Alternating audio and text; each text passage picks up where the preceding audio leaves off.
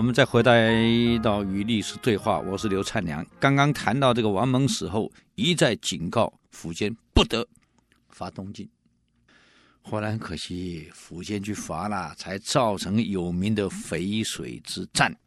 这个淝水之战，我们容在后一点再讲。先谈谈王猛伐燕。我们讲到王猛这个人文武全才，受苻坚之命先扫平北方，这也是王猛给他建议。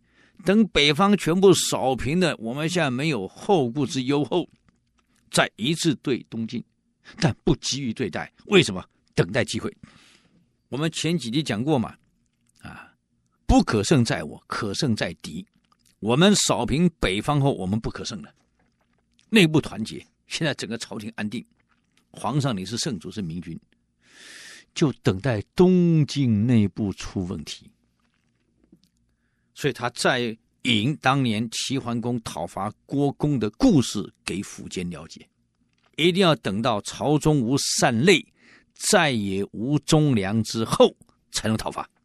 现在不能伐，先扫平北方。啊，类似当时的范雎远交而进攻，东晋远嘛，我周边的敌国燕啊、赵啊，我全部把你扫平。现在最大的对手是燕国，先扫平。可扫平你得有将领啊，你用人得用对呀。那么这下子去打燕国了，可燕国部队百万呢，你不过带了几万人去呀，敌众我寡，怎么伐？所以得先了解整个情况。当时这个王蒙就命一个将军叫做徐成。去侦查燕军的部署跟燕军的情况，约定好中午前回营，向我报告。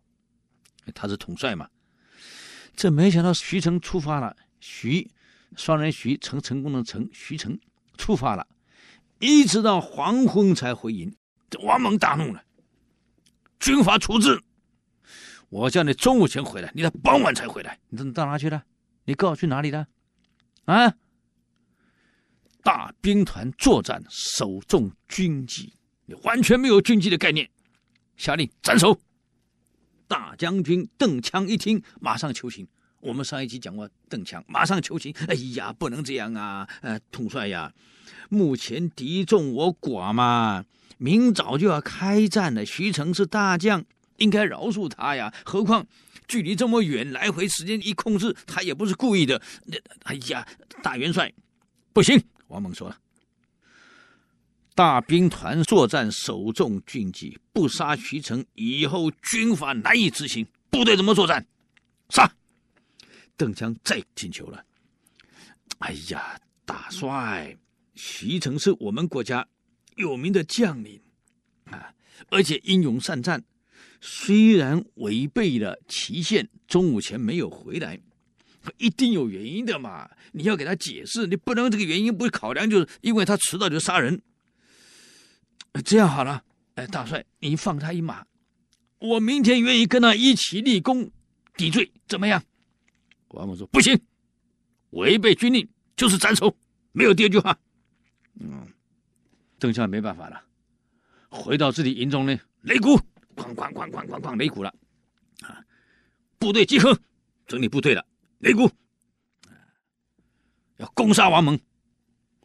这王猛一听啊，你攻杀我啊，我是主帅啊，嗯，就问他了，为什么？邓羌说了，我们的部队受到皇上苻坚的命令征讨远贼，就是燕国。如今军中既然有晋贼要自相残杀，我先干掉晋贼。在这里杀元贼，王猛一听啊，为了你的部署大将徐成啊，他只是因为你同乡啊，好吧。这个王猛点点头，笑一笑，亲自到他营里去了，跟他说了：“你很讲义气，嗯，而且很勇敢。你要晓得，你违逆我这个主帅，回都以后你是要杀头的，对不对？”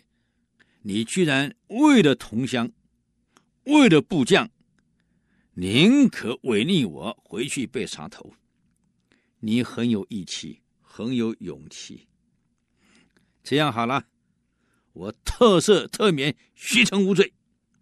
啊，徐成一免罪以后啊，这邓强赶快才跟王蒙谢罪啊，对不起，我可能不得不这样子，我是为了救徐成。王蒙说，牵着邓强的手这样说：“我刚才为什么这样坚决？”我在试试你，我对你也不是很了解。现在我明白了，你这个人啊，讲义气，又勇敢，能够对同乡的将领如此保护，我相信你对国家就更能保护了。从你的行为，我不愁灭不了燕国。啊，好，明天我们决战，就看你的表现了。我们看王猛用人，你没想到啊，他是这样试一个将领的。那么第二天开战，面对的是燕国的太傅啊，也是个大将军，叫做慕容平。我们前一集跟你们介绍过，这个老兄真的有问题。燕国的国君，燕国的皇帝把整个兵权百万大军交给他，去抗秦。就没想到这老兄居然据山为王，卖柴给部队，卖水给部队，捞了一大笔钱。哼，所以将士们都非常愤怒啊，根本就不想为你打仗了，没意义嘛。王猛探知的所有的情报，打仗要情报的，没情报怎么打？所以《孙子兵法》讲：知己知彼，百战不殆。知己不知彼，一胜一败；不知己不知彼，是每战必败。我们做任何事情要把对手摸清楚，才知道我们下一步策略该怎么走。所以叫知己知彼，百战不殆。怎么打？至少我不会输。不殆，这个圣人讲话很保守，他可没有说百战百胜。百战不殆，至少不会输。不可胜在我嘛。知己不知彼，知道自己不知道对手，就开打了，几率是一半一半，胜败几率那是一半一半。哎呀，问题是对别人搞不清楚，对自己实力又高估，结果呢是每战必败，你完了。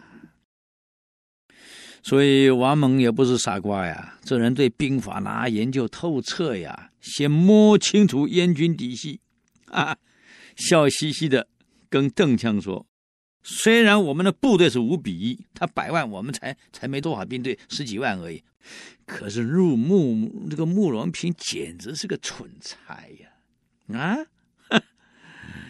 哪有说部队吃饭的柴得给你买，水给你买，这怎么打仗？这个蠢材，就算有百万大军也不足为惧啊！我马上研究出一个对策。”马上可以击败他，王猛怎么把他击败的呢？我们只能留到下一周给我们的听众们做报告。谢谢各位，与历史对话，我们下周见，谢谢。